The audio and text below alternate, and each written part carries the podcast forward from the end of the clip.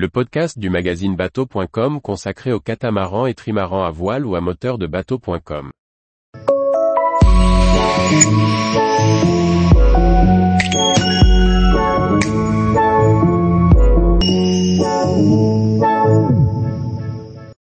Nouveau départ pour le voilier Arthur, de la France aux îles Féroé.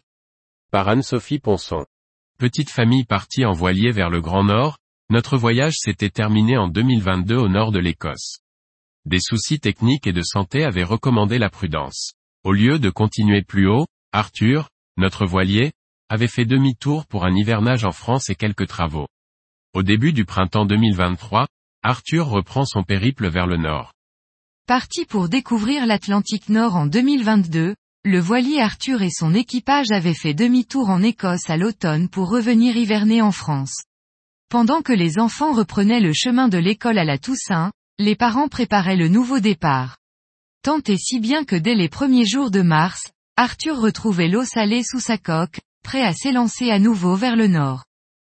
Après son départ de France, Arthur passe dans les îles Scilly, au pays de Galles, sur l'île de Man pour arriver en Écosse au premier jour de mai. Le voilier se poste au nord des Hébrides extérieures une semaine plus tard, dépassant le point le plus nord atteint en 2022.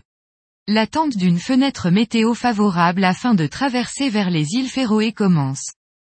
Cependant, les jours passent sans que la météo ne permette une navigation dans des conditions suffisamment correctes pour nous.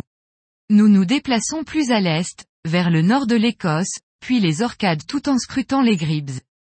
Enfin, le 1er juin après trois semaines d'attente, nous quittons Stromness pour nous diriger vers Suduroy, l'île la plus au sud de l'archipel des Féroé. Il nous faut deux nuits en mer pour atteindre le petit port de Vagure. Un soleil éclatant nous y accueille dans un décor splendide. Les îles des Féroé sont particulièrement impressionnantes. Ce sont de véritables montagnes qui tombent à pic dans la mer, avec des falaises immenses. Certaines îles forment de véritables dédales de loques et de canaux. Les courants y sont spécialement complexes et les vents très contrariés par le relief. Pour passer d'un port à un autre ou rallier un mouillage, il faut calculer soigneusement sa navigation avec l'ensemble de ses paramètres.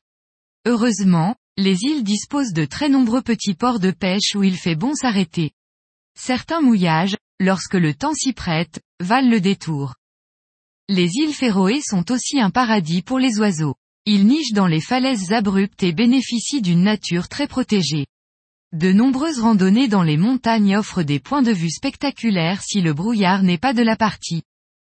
Notre remontée de l'archipel vers le nord-ouest a été accompagnée d'un temps exceptionnellement beau et d'un vent très modéré voire faible, des conditions rêvées pour profiter des îles. Côté Esca, Tévoroirie et son petit quai de bois nous ont particulièrement séduits. Sur l'île de Sandois, le mouillage d'Ousavik et sa belle plage de sable doux sont magnifiques. La ville de Fuglafjordur, sur l'île d'Esturoy, propose beaucoup de commodités, mais son port est assez occupé. Il est néanmoins possible de mettre l'ancre devant la plage. Au nord de l'île de Strémois, le mouillage de Tjornuvik offre une vue à couper le souffle et des grottes marines à explorer. Enfin, le port de Heidi, au nord d'Esturoy, est un bon point de départ pour traverser vers l'Islande. Cette fois, nous n'y attendrons pas longtemps, car dès le lendemain de notre arrivée, la météo nous permet de partir vers le nord. Tous les jours, retrouvez l'actualité nautique sur le site bateau.com.